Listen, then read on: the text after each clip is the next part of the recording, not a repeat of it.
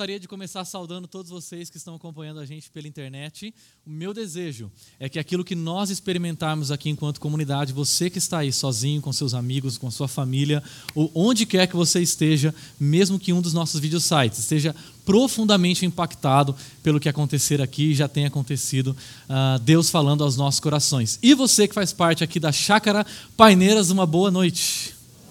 Muito bom estar com vocês. Para quem não me conhece, sou Everton, um dos pastores aqui da Chácara Primavera, uh, responsável pela Chácara Online e pelos jovens. Ou seja, tem um grande desafio pela frente, não é verdade? Uh, nós é, acabamos de finalizar uma série intitulada 18 anos e contando, onde nós podemos falar sobre o aniversário da nossa comunidade e celebrar. A partir da semana que vem, nós vamos conversar sobre uma nova série que vocês vão ver daqui a pouquinho no Chácara News, uma nova série uh, intitulada uh, O Maior Espetáculo da Terra.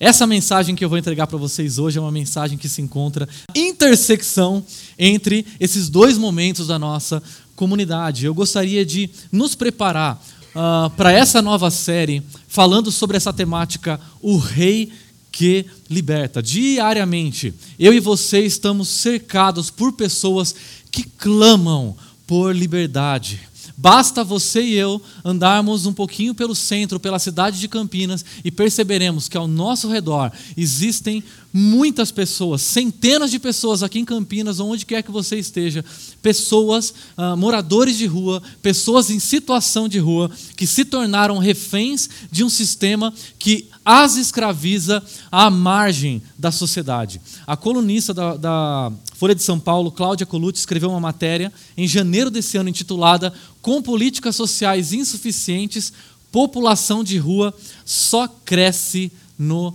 nosso país, no Brasil. Ela calculou que mais ou menos na Avenida Paulista, um pouco mais de 7 mil pessoas, só na Avenida Paulista em São Paulo, que vivem em situação degradante na rua. No nosso país, estima-se que há cerca de 100 mil pessoas que vivem nas ruas na miséria. Porém, o Conselho Nacional de Direitos Humanos estima que no Brasil haja cerca de 400 mil pessoas que vivem em condições subhumanas, em terrenos baldios, em lixões, em buracos, em situações onde não há um saneamento básico, onde a assistência não chega. E, com e para um alívio temporário, para o frio, para o medo, para a solidão, para fome, para dor e para falta de esperança, essas pessoas começam a se entregar ao álcool e às drogas, com efeito devastador para a sua saúde mental. Em outras palavras, elas estão entregues e marginalizadas a um contexto de miséria, e para lidar com essa situação opressora, sem esperança, elas se entregam a, ao álcool e às drogas. Isso é uma situação degradante e, mais do que isso, escravizadora, porque não permite que essas pessoas saiam desse ciclo de drogas e esse ciclo de dor, de miséria e de desespero. Essas pessoas têm nome. Uma delas se chama Silvia. Silvia, que ficou conhecida também como a bruxa da Cracolândia. Essa mulher chamada Silvia era uma criança normal, como tantas outras. Até que a sua mãe se casou com um homem alcoólatra. E diante dos abusos e das brigas dentro de casa, essa criança com nove anos vai parar na rua. E na rua, ela tem um pai pior do que o pai o padrasto, o padrasto, porque o pai biológico a ensina a ser uma trombadinha, ela começa a assaltar pessoas. E ela assalta tantas pessoas que quando, antes dela completar 18 anos de vida, Silvia é presa, condenada por 25 anos de prisão, com oito processos todos perdidos. Depois que ela passa 25 anos enclausurada, Silvia sai e passa 14 anos produzindo e consumindo crack. 14 anos ela passa nas ruas, na Cracolândia, pedindo esmolas, vivendo em uma situação degradante e tendo que conviver com a venda de, de crack, com o uso de crack, entorpecentes, drogas e álcool para lidar com essa situação. Hoje, milhares de pessoas estão escravizadas na miséria, no abandono, nas drogas, na criminalidade, nas ruas, nos prostíbulos, vendendo seus corpos. Todos os dias existem pessoas clamando desesperadamente por liberdade ao nosso redor, ao meu redor. O Evangelho de Marcos nos apresenta esse rei, um rei que liberta, um rei que está desesperadamente comprometido em ser um agente de libertação para pessoas que estão marginalizadas e invisíveis para a nossa sociedade, escravizadas à miséria. O Evangelho de Marcos, contendo 18 capítulos, ele pode ser dividido em dois grandes momentos. Do primeiro ao oitavo capítulo e do nono ao décimo sexto capítulo. Esse livro que conta a vida, morte e ressurreição de Jesus, nos primeiros oito capítulos, nos apresentam a identidade de Jesus. Ele é um rei. Os próximos oito capítulos nos apresentam Jesus na sua missão à cruz. Um rei com a missão de ir para a cruz.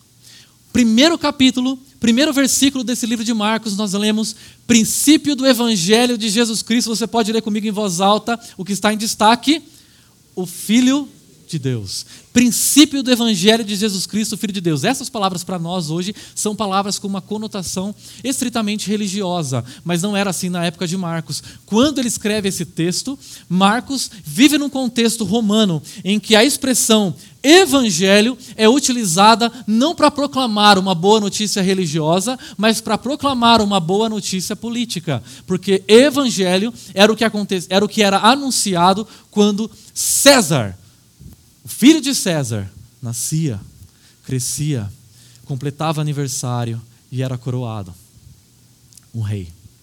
O que ele está dizendo é que esse Jesus Cristo, ele sim é o Filho de Deus, não esse César que se intitula Filho de Deus, que requer adoração, mas esse Jesus que eu anuncio, sim, ele é o Rei, um Rei que liberta. Para os judeus, o Cristo, o Messias, o ungido, o Rei prometido, seria um homem que viveria em Jerusalém, na corte. Mas o que Marcos está fazendo ao intitular o seu texto Princípio do Evangelho de Jesus Cristo, Filho de Deus, ele está dizendo que não César, não o rei que vive no centro da, da, da sociedade, num castelo, num palácio, em Jerusalém, mas um rei que liberta, um rei que observa, um rei que tem misericórdia, que tem a capacidade de olhar para aqueles que a nossa sociedade não tem capacidade de olhar. Um rei libertador. Quando nós avançamos para o capítulo 4 desse livro, nós lemos o seguinte: Naquele dia, ao anoitecer, disse ele aos seus discípulos: Vamos para o outro lado. E é maravilhoso quando Jesus faz essas coisas, porque o tempo todo ele está convidando a mim e a você para irmos para o outro lado, para sairmos do nosso conforto, para vivermos em, em missão, para nos deslocarmos em direção ao outro. O problema é que quando ele se dirige para o outro lado do mar, ele enfrenta uma tempestade com seus discípulos, a fúria do mar, a fúria do vento soprando, eles quase morrem desesperados. Jesus simplesmente acorda tira sua cabeça do travesseiro e diz: Mar, vento, se acalmem. E o mar e o vento e a natureza se sujeitam ao governo desse rei que domina o mundo físico. Ele chega do outro lado do mar, uma região em que vive um povo totalmente diferente do seu, um povo que os judeus, o seu próprio povo, considerariam um povo impuro. Quando nós chegamos ao capítulo 5 do livro de Marcos, nós nos deparamos com um desespero por ser liberto. Tão desesperado quanto essas pessoas de serem libertas, há um rei que está desesperadamente comprometido em libertar. O que nós vemos agora nesses próximos versículos do capítulo 5 do Evangelho de Marcos é uma cena dramática protagonizada por um homem que precisa desesperadamente de libertação. Acompanhe comigo esses versículos. Quando Jesus desembarcou em Gerasa, um homem com um espírito imundo veio dos sepulcros ao seu encontro. Esse homem vivia nos sepulcros e ninguém conseguia prendê-lo, nem mesmo com correntes. Esse era um homem que estava escravo física, social e psicologicamente. Mas essa escravidão remetia a uma escravidão mais profunda, a uma escravidão espiritual. Dizer que esse homem tem um espírito imundo significa que ele era habitado por um espírito maligno, por um demônio. Ele vive nas sepulturas, entre as sepulturas. Ele vive entre os mortos, cercado pela morte. Em outro evangelho que nós encontramos essa história, Jesus, é, ele, ele é descrito, esse homem é descrito como alguém que vivia nu, desprovido de cuidado, desprovido de proteção. Mas acompanhe os próximos versículos, pois muitas vezes lhe haviam sido acorrentados pés e mãos. Mas ele arrebentar as correntes e quebrar os ferros de seus pés. Ninguém era suficientemente forte para dominá-lo. Noite e dia ele andava gritando e cortando-se com pedras entre os sepulcros e nas colinas. Era um homem total e completamente marginalizado da sociedade, seu corpo ensanguentado, coberto por feridas, repulsivo. Um homem que gritava, possivelmente pelas dores do seu corpo, possivelmente pela falta de paz e sossego da sua alma. Um homem violento, perto de quem você não gostaria de estar. Um homem considerado uma ameaça para a sociedade, segregado, ao isolamento, solitário e com uma força sobrenatural. Mas então nós descobrimos algo mais profundo sobre esse homem. Então Jesus lhe perguntou: Qual é o seu nome? Pergunta doida de Jesus. Qual é o seu nome? Você se encontra com um homem endemoniado e você pergunta para ele: Qual é o seu nome? Vai um papo. E ele pergunta: Qual é o seu nome? Meu nome é Legião, respondeu ele porque somos muitos. E implorava a Jesus com insistência que não os mandasse sair daquela região. Muito interessante. Ele não era habitado apenas por um espírito maligno. Quantos espíritos será que esse homem era habitado? Dez? Cinquenta? Cem? Esse termo legião era um termo utilizado para o contexto Uh, romano militar. Legião era um batalhão de soldados formado por mais ou menos de 2 mil a 6 mil soldados. Nós estamos falando de um homem habitado por uma milícia demoníaca, por um batalhão. O que significa que essa escravidão física, espiritual e psicológica desse homem tinha como pano de fundo uma escravidão muito mais poderosa e profunda, da qual ele precisava de libertação. Há um fundo espiritual. No final do ano passado, é, eu e minha família fomos pescar. E não sei aqui quem já teve a experiência de pescar. Quem aqui gosta de pescar? Poucas pessoas gostam de pescar eu descobri que eu também não gostava muito. Porque assim, é, pesca, né, um esporte, assim, vamos dizer, como é que é a palavra? Parado. E lá estava eu parado, é, pescando, pescando. E aí, quando você pesca, o que você faz, né? Nada. E lá estava eu parado, é, praticando esse esporte, e quando você não faz nada, a sua cabeça começa a viajar. Eu comecei a viajar. Minha cabeça começou a viajar. Eu comecei a pensar: esses peixes que estão aí no fundo, né? Será que não tem uma uma comunidade de peixes lá dentro, assim. De repente eles se juntam com uma certa frequência. Eles se juntam para falar assim: gente, será, será que não tem algo além de água? Tem muito mais do que água nesse mundo. Com certeza. Eles se juntam para. E tem muito mais além. E tem muito mais além. E eles se juntam para cantar. Eles se juntam para refletir. Eles falam para os amigos tem muito mais além do que água nesse mundo. E os amigos dele se voltam para eles e, e dizem: que água? Você está ficando louco. Nós, isso aí é lenda. Isso nós já ultrapassamos. Há muito tempo nós já descobrimos que na verdade, na verdade, tudo que existe é o que nós podemos provar, tudo que existe é o que nós podemos tocar, tudo que existe é o que nós podemos sentir. Eu penso, logo eu existo. E esse grupo de amigos que se reúne fala: lógico que não, porque eu tenho um amigo que uma vez ele estava nadando, ele falou: eu vou jantar. E ele foi jantado.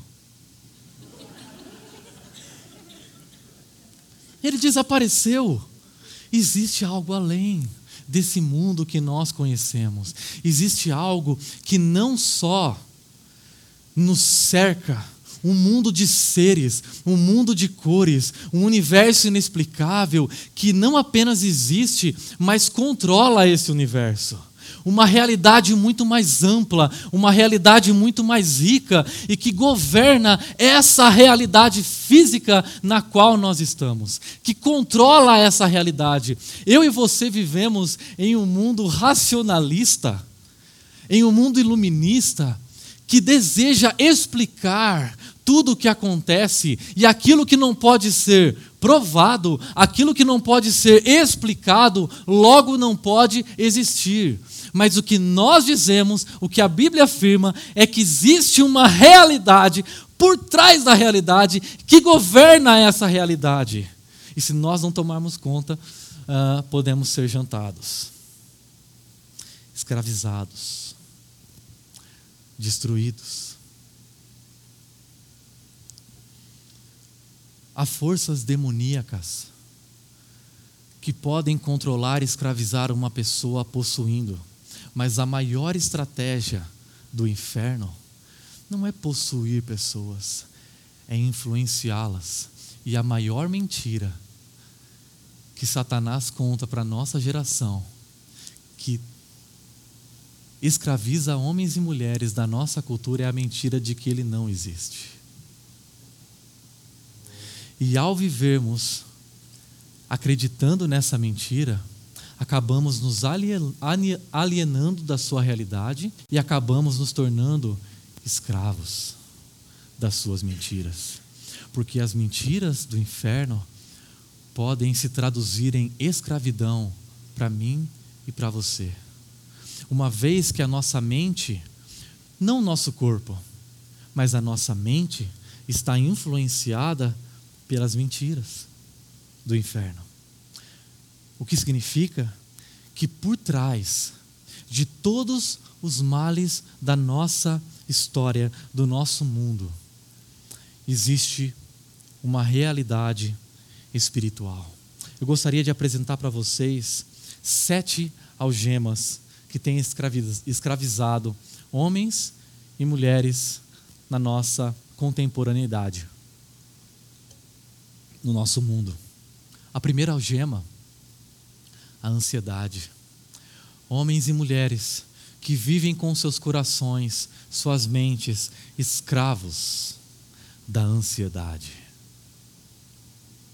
Não apenas escravos da solidão, pessoas que se encontram solitárias e que se sentem o tempo todo solitárias, pessoas que se afastam, pessoas que se encontram com a sua emoção e a sua mente desconectadas do outro. Pessoas que são escravizadas pela autopiedade, que o tempo todo acreditam que quanto mais eu falar bem de mim, e esse mundo não fala bem de mim, esse mundo não gosta de mim, eu vivo escravizado nesse sistema e nesse pensamento de autopiedade, escravizadas ao egoísmo a busca por satisfazer os seus egos e buscar sentido para si mesmas através das suas realizações. Escravizadas pela amargura, porque no passado foram traídas, no passado sofreram, no passado foram frustradas e até hoje são escravizadas pela amargura. uma sexta algema, a luxúria, o prazer, a escravidão que o sexo causa na vida de homens e mulheres na nossa sociedade. Não apenas a ganância. Pessoas que se encontram escravizadas pela sua busca incessante por dinheiro. Pense comigo, um homem escravizado em um escritório em busca de dinheiro. Ele não é como aquela pessoa que está marginalizada, mas ele está encarcerado no seu escritório, ele não consegue sair dali, ele não consegue pensar na sua família, ele não consegue estar com a sua família, porque o tempo todo ele está em busca de dinheiro. Um jovem que destrói sua mente, seus sonhos em frente de um computador vendo pornografia. Uma mulher que se sente presa ao seu passado por causa de uma traição. Um jovem ou uma jovem que está aprisionada aos seus, nos seus relacionamentos, porque no passado ela foi abusada. Escravidão. Há escravidão no nosso mundo. Não importa o quão feio, repugnante você se sinta por dentro, o escravizado você se sinta por dentro. Jesus não foge de você, Jesus vai até você. Jesus corre até você, Jesus enfrenta a tempestade para ir até você. Jesus não se torna impuro com a nossa impureza, é a pureza de Jesus que nos purifica. Por isso, todos nós, eu e você, precisamos de libertação. E o que nós vamos ler a partir desses próximos versículos é a libertação que Jesus promove na vida desse homem. Acompanha comigo esse texto. Quando ele viu Jesus de longe, correu e prostrou-se diante dele e gritou em alta voz: Que queres comigo, Jesus, filho do Deus Altíssimo? Rogo-te por Deus que não me atormentes, pois Jesus lhe tinha dito: Saia deste homem, espírito imundo. Eu e você, desde criança, lemos quadrinhos, vemos, vemos filmes do rock balboa, filmes de luta, que, em que todo tipo de luta e briga entre bem e mal são feitas, são travadas de igual para igual. Para que o nosso herói possa vencer, ele precisa apanhar muito. Rock Balboa que o diga para que ele consiga vencer e você ficar torcendo para que ele vença, ele precisa derramar muito suor e sangue. Porque na riva, no que nós aprendemos desde criança até hoje vendo os filmes de Hollywood, é que o bem e o mal possuem forças semelhantes. Mas eu gostaria que você prestasse atenção nesse texto, porque há uma milícia demoníaca que não chega até Jesus e fala, eu vou enfrentá-lo. Ele chega até Jesus e se prostra. E prostrar-se é um ato de adoração.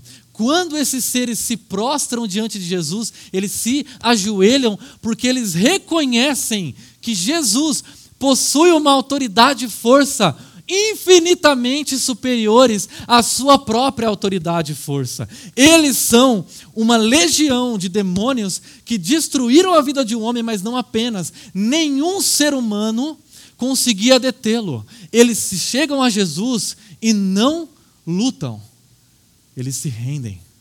Porque a Bíblia diz que a realidade por trás da realidade revela um Deus com poder e força muito infinitamente superior ao mal.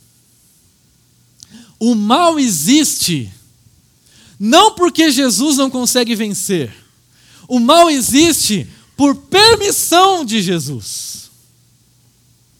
O mal existe porque Jesus concede a possibilidade do mal permanecer existindo. Mas perceba que esses espíritos dizem, reconhecem que Jesus é o Filho de Deus.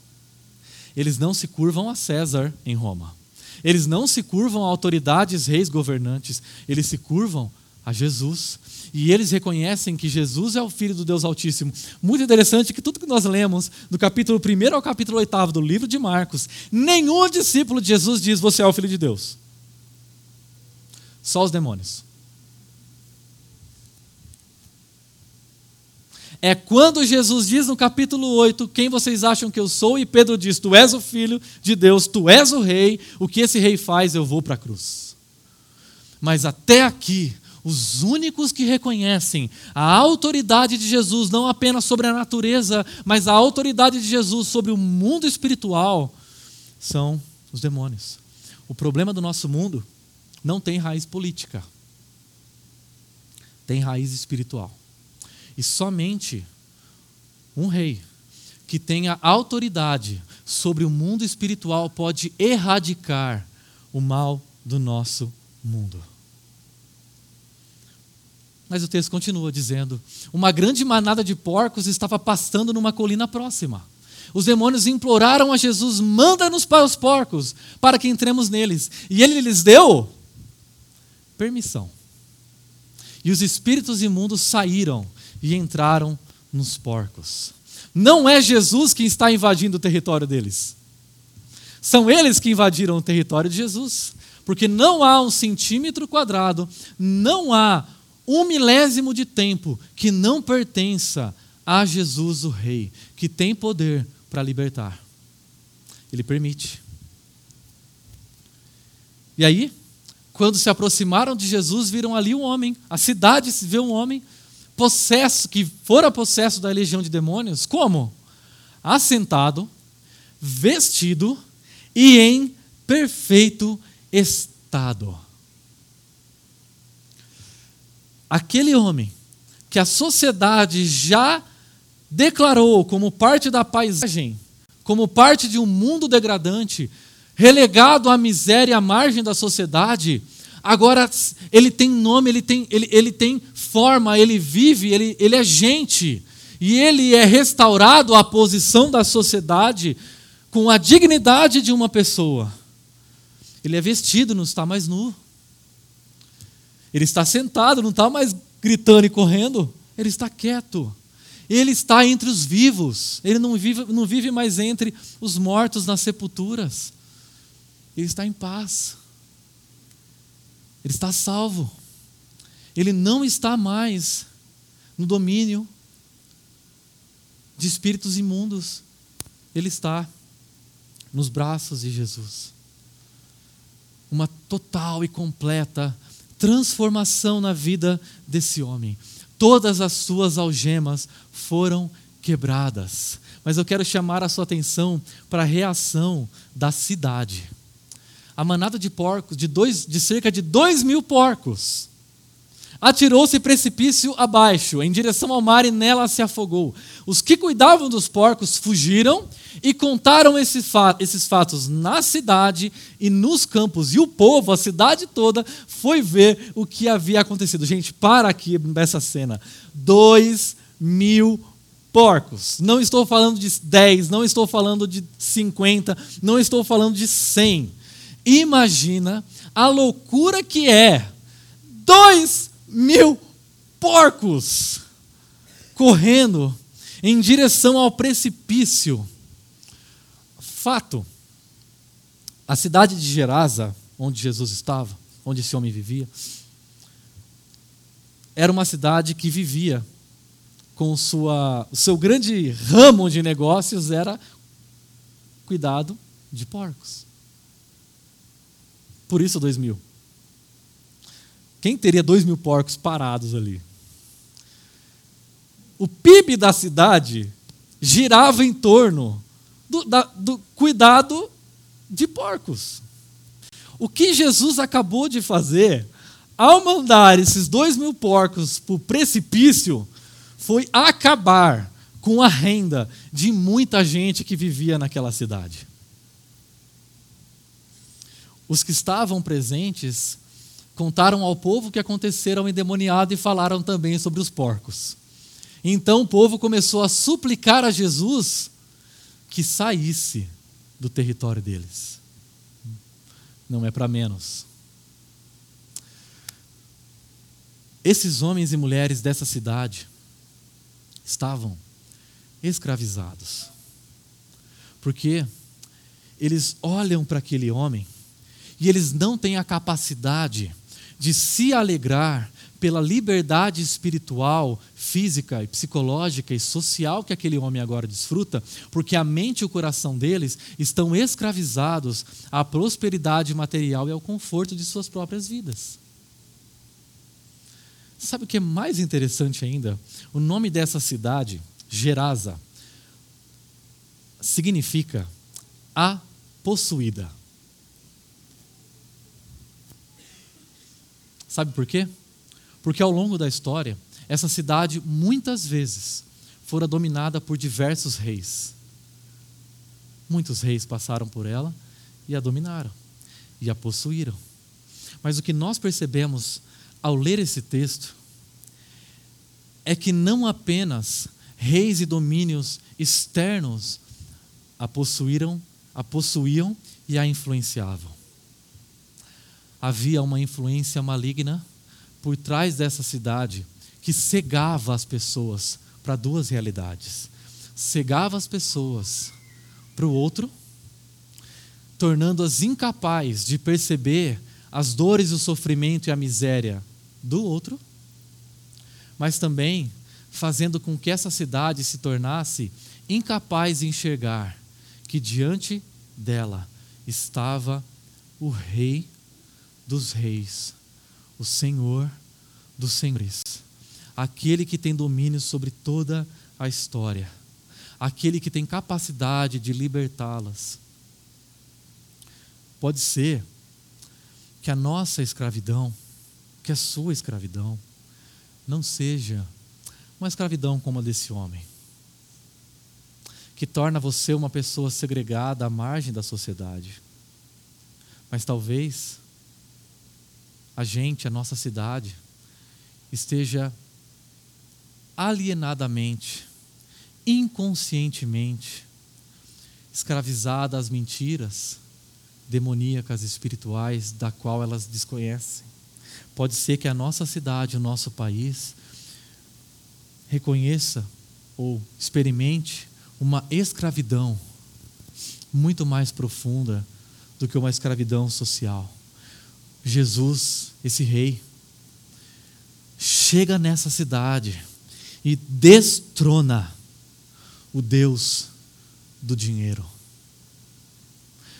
Mas essa cidade é incapaz de perceber que diante dela estava o Rei, o Filho de Deus, aquele que pode me libertar e libertar você de toda e qualquer escravidão e alienação que a gente possa estar experimentando. Independente da escravidão a qual a sua vida esteja sujeita, esse rei deseja quebrar as suas algemas. Eu gostaria que nesse momento você pensasse um pouco na sua própria vida e na sua própria história. Porque esse Rei Jesus está aqui presente no meio de nós. E esse Rei, esse Filho de Deus, deseja me libertar, deseja te libertar de tudo que tem nos escravizado de tudo que tem nos algemado, nos encarcerado, mantido nossa vida alienada do outro, alienada dele. Ele deseja transformar a sua ansiedade em coragem. Ele deseja transformar a sua solidão em um sentimento profundo de pertencimento.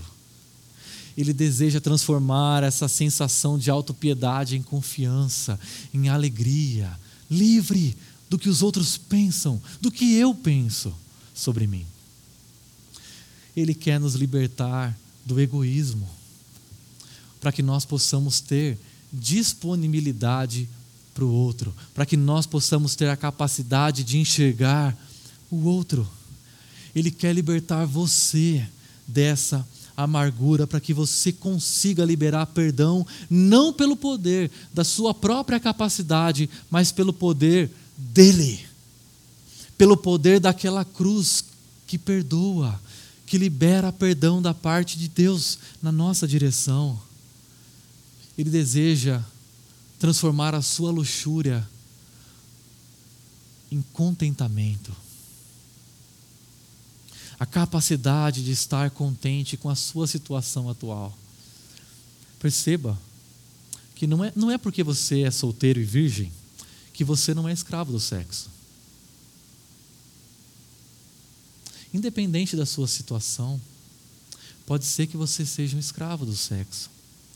E é só quando você descobre esse contentamento, essa alegria, é que você consegue ser livre com a sua situação atual e com quem Deus colocou do seu lado como seu cônjuge.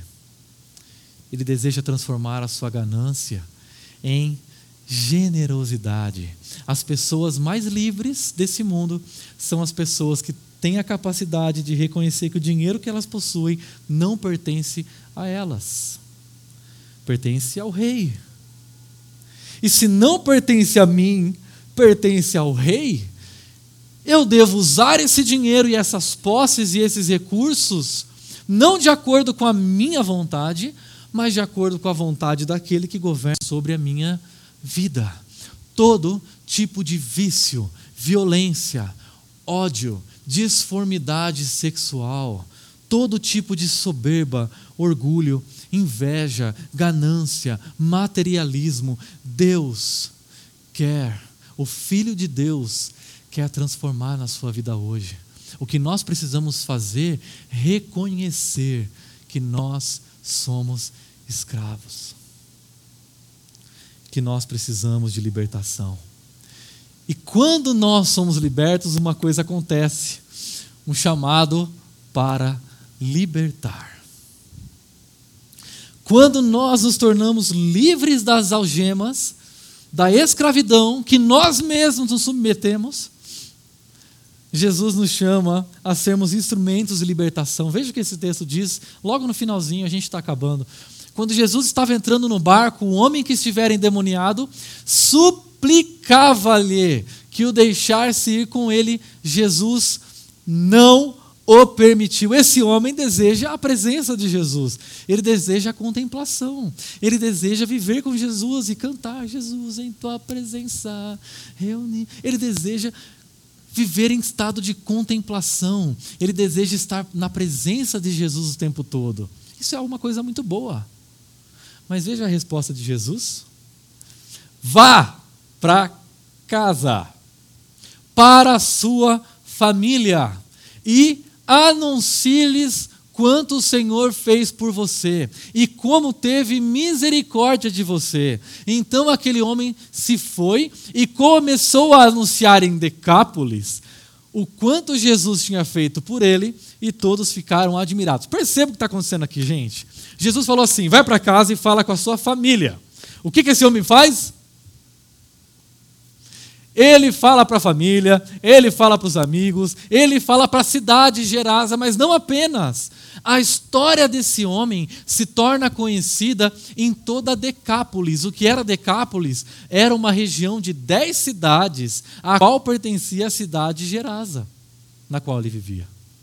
Em outras palavras, Jesus alcança um, e através desse um, a, a história da misericórdia desse rei que liberta se torna conhecida por muitos, a ponto de alcançar todos.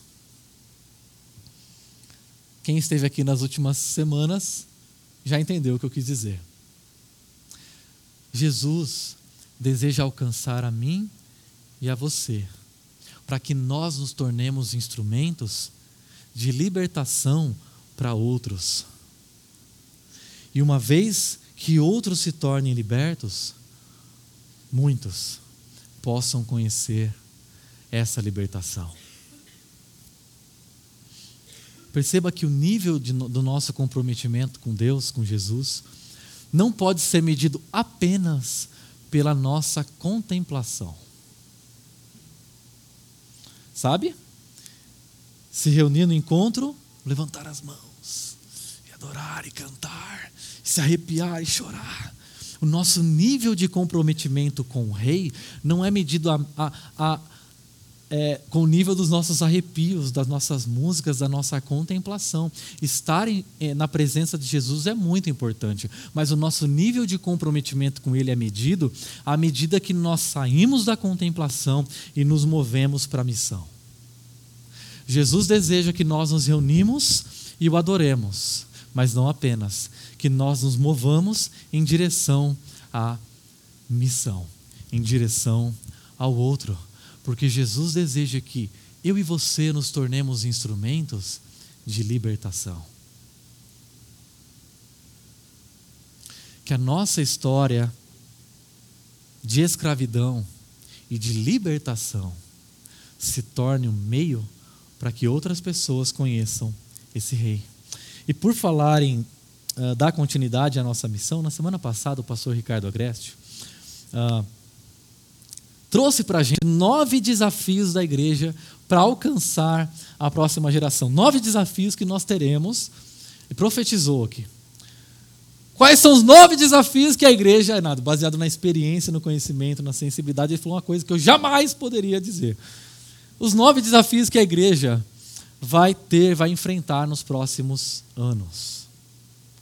Para que nós consigamos alcançar para que nós, como comunidade, possamos fazer diferença, nós precisamos de desenvolver algumas qualidades. Eu gostaria que você lesse comigo em voz alta. Primeira qualidade: humildade e ousadia. Nós precisamos desenvolver humildade e, ao mesmo tempo, ousadia. Leia comigo em voz alta. Ética numa cultura pós-cristã. Desenvolver uma vida ética, desenvolver uma vida com os valores do reino numa cultura pós-cristã.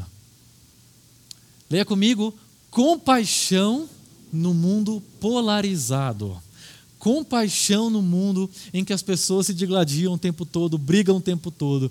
A capacidade de pessoas olharem nos olhos e reconhecerem a dor e o sofrimento do outro. Leia comigo: integração com a tecnologia, a capacidade do uso da tecnologia como instrumento para alcançar pessoas. Não sei se você sabe hoje, hoje, dia de hoje, mais de 300 pessoas estão assistindo essas mensagens pela internet.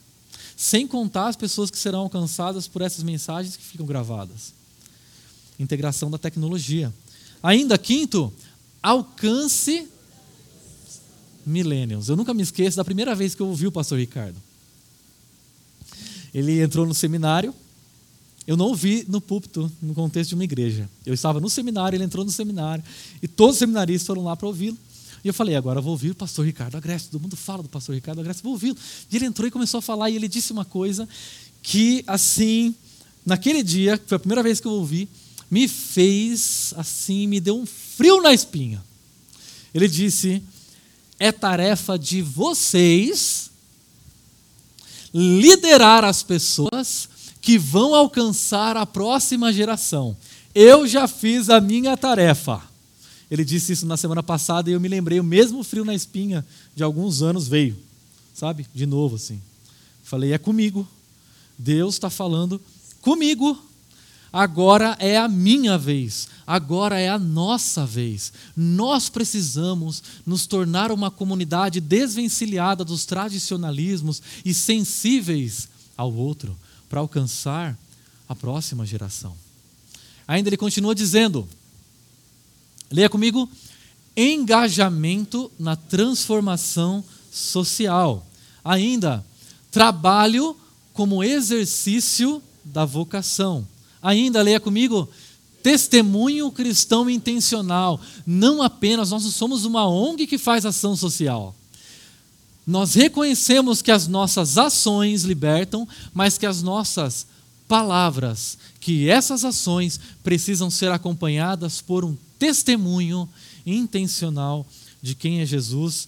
E ainda por último, mentes e corações abertos para novos desafios. Ao longo da semana, os nossos grupos pequenos foram desafiados a incluir uma décima um décimo desafio.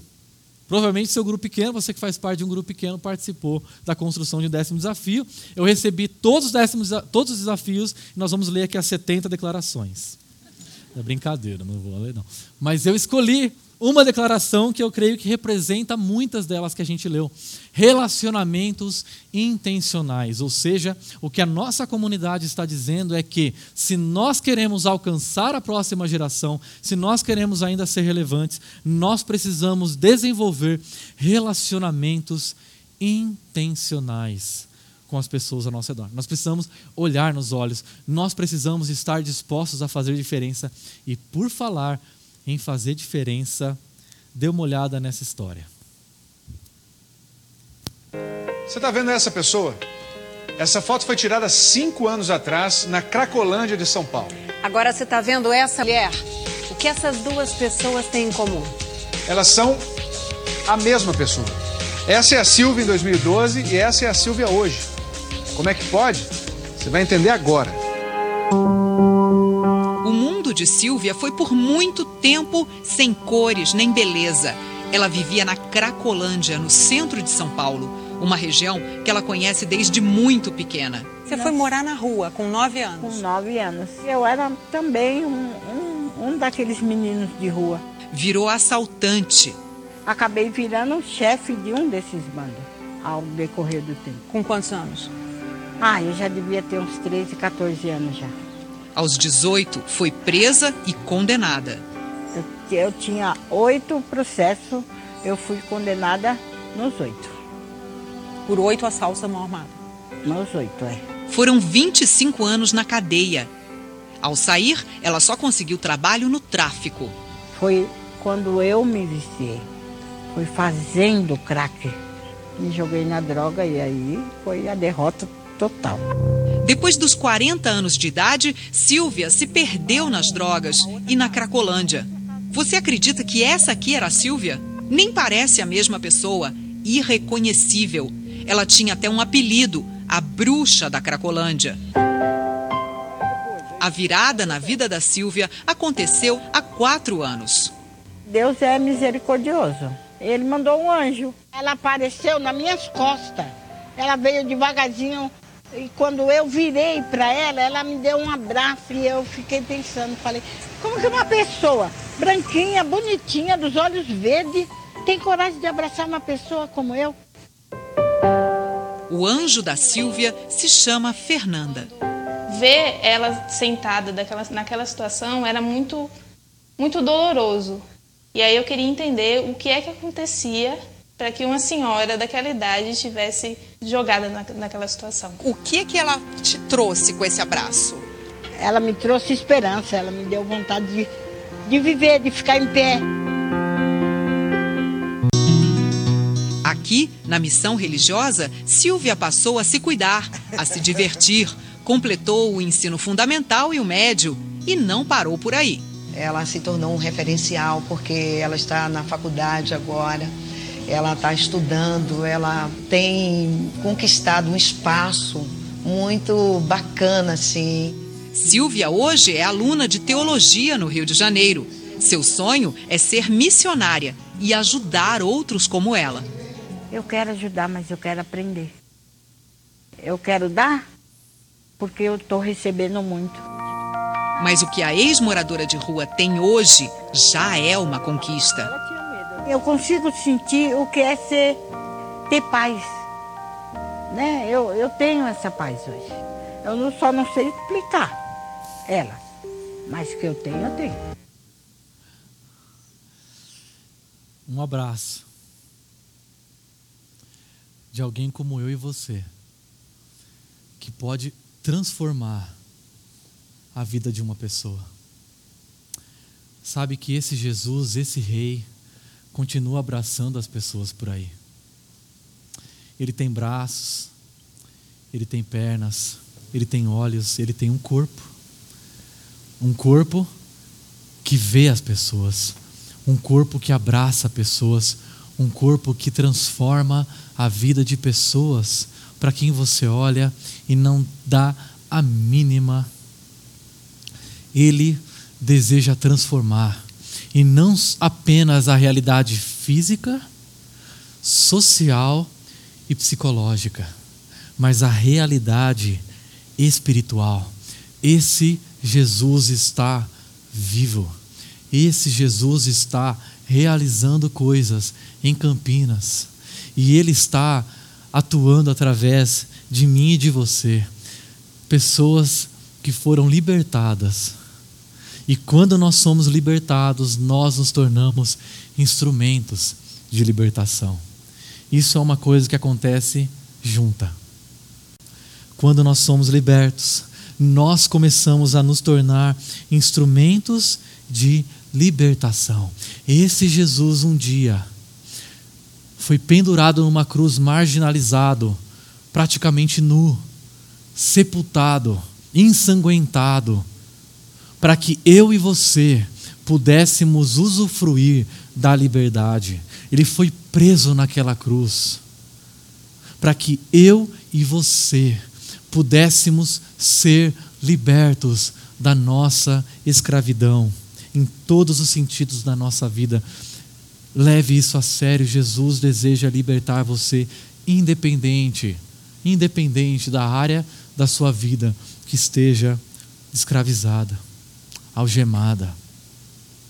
Jesus está presente aqui, vivo, entre nós, e apenas Ele é capaz de colocar um ponto final na história de dor desse mundo doente. E Ele prometeu que vai fazê-lo nós somos a comunidade dos seus discípulos que dizem para esse mundo ateu, para esse mundo distante dele, que ele está vivo, atuando e a nossa vida, as nossas palavras apontam para um reino vindouro desse Jesus que vai transformar essa realidade totalmente. Ele já começou naquela cruz. Ele está fazendo isso através de nós. Eu quero convidar você a refletir e praticar comigo. Primeira pergunta que eu quero te fazer são duas apenas. Qual é a área da sua vida que você precisa desesperadamente de libertação? Qual é a área da sua história? Qual é a área da sua vida, do seu coração, que você precisa ser liberto? Pense, reflita Hoje, Jesus deseja nos libertar, deseja que nós coloquemos diante dele as nossas algemas, porque apenas ele tem poder para realizar. Mas não apenas isso. Quem Deus quer libertar através do seu abraço? Quem é a pessoa que está ao seu redor, que está perto de você, que está passando por você? Que Deus deseja libertar, que Deus deseja abraçar. Jesus continua abraçando pessoas. Jesus continua olhando para as pessoas. Jesus continua caminhando na direção das pessoas. E Ele quer convidar você, liberto, a ser um instrumento dele de libertação. Eu gostaria de convidar você a orar comigo. Por favor, feche seus olhos. Eu gostaria de convidar você a colocar diante dele a área da sua vida que você se sente escravo, que você não consegue libertação, que você não consegue se desvencilhar, se desprender. Qual é a área da sua vida que você precisa de transformação? Ansiedade, solidão, amargura culpa, luxúria, ganância. Jesus deseja libertá-lo e transformar todas essas coisas em alegria, em liberdade, em contentamento. Coloque tudo isso diante dele. Coloque as, as suas algemas diante dele. Mas não apenas isso. Peça para que Ele faça de você um instrumento de libertação, um instrumento para abraçar pessoas e curar pessoas através do seu olhar. Jesus, em nome do teu filho amado Jesus, nós colocamos a nossa vida, a nossa história, porque nós queremos ser libertos. Nós colocamos as nossas algemas diante de Ti, porque precisamos de libertação, de transformação, de resgate. E o Senhor veio até nós nos libertar, nos transformar, nos curar. Por isso, Deus, que nossas vidas apontem para a realidade vindoura do teu reino, um reino que transformará todas as realidades desse mundo, inclusive nosso corpo. Que hoje nossas vidas possam ser sinais desse reino vindouro. Que as pessoas, ao olharem para nós, vejam o Senhor. Que as pessoas, ao olharem para nós, possam ser libertas. Nós oramos e pedimos essas coisas, no nome do Rei que nos libertou.